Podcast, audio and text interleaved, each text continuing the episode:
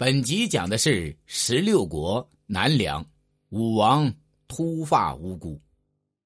秃发无辜，河西鲜卑人，十六国时期南梁开国君主。太初三年（公元三九九年），因酒后坠马伤及肋骨，回宫后不久病情加重，后来不治而亡。是武王，庙号列祖。公元三九七年正月，突发无辜反叛后梁。自称大都督、大将军、大单于西平王，在境内赦免罪犯，改年号为太初，建立南梁。在广武兴兵攻克金城，吕光派将军窦狗攻打南梁，在街亭交战，大败窦狗，使得后梁的越都黄河、交河三郡投降，岭南羌胡数万部落前来归附。吕光的将领杨轨、王启基率领数千户来投奔。公元三九八年十月，后梁建武将军李鸾献出兴城，向秃发乌孤投降。同年十二月，秃发乌孤改称武威王。公元三九九年正月，秃发乌孤从西平迁都至越都，越都今属青海省，任其弟秃发利禄孤为骠骑大将军。然后，突发无故迁都越都，从容的对下臣们说。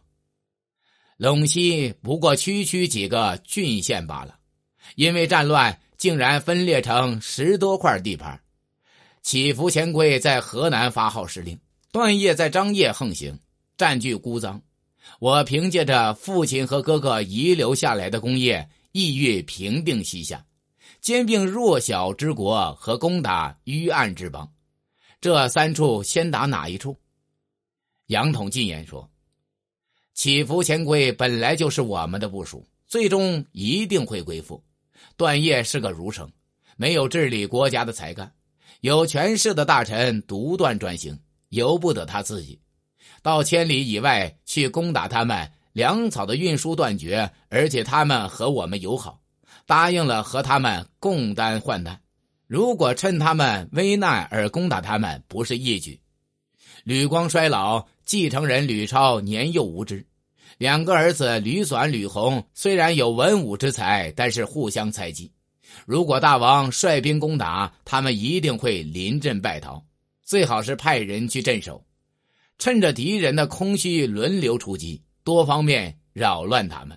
敌人援救右边，就攻打他们的左边；援救左边，就攻打右边，使吕纂疲于奔命。使他们的人不能安心从事农业生产，兼并弱小攻打淤岸，就在此举。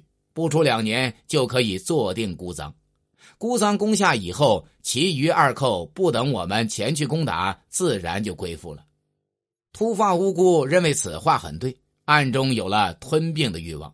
公元三九九年五月，后梁太子吕绍、太原公吕纂率军讨伐北凉。北凉王段业向秃发乌孤求救，秃发乌孤派遣其弟骠骑大将军秃发利禄孤与杨轨一起前去救援。吕纂害怕，放火烧了低池张掖的古迈而回。六月，秃发乌孤任命秃发利禄孤为凉州牧，镇守西平，召回车骑大将军秃发怒檀入朝处理国家大事。公元三九九年八月，秃发乌孤醉酒之后。骑马奔驰，从马上摔下，伤了肋骨。不久，病情严重去世了。秃发乌孤共在王位三年，谥号武王，庙号列祖。其弟秃发利禄孤继位，将都城迁至西平。建和三年（公元四零二年），秃发利禄孤病重，不久也去世了。其弟秃发怒檀继位，自称梁王，迁都越都，改元洪成。义熙十年（公元四一四年），突发怒檀投降西秦，起伏置盘，南梁至此灭亡。本集也已经讲完，下集讲的是十六国北凉武宣王举渠蒙逊。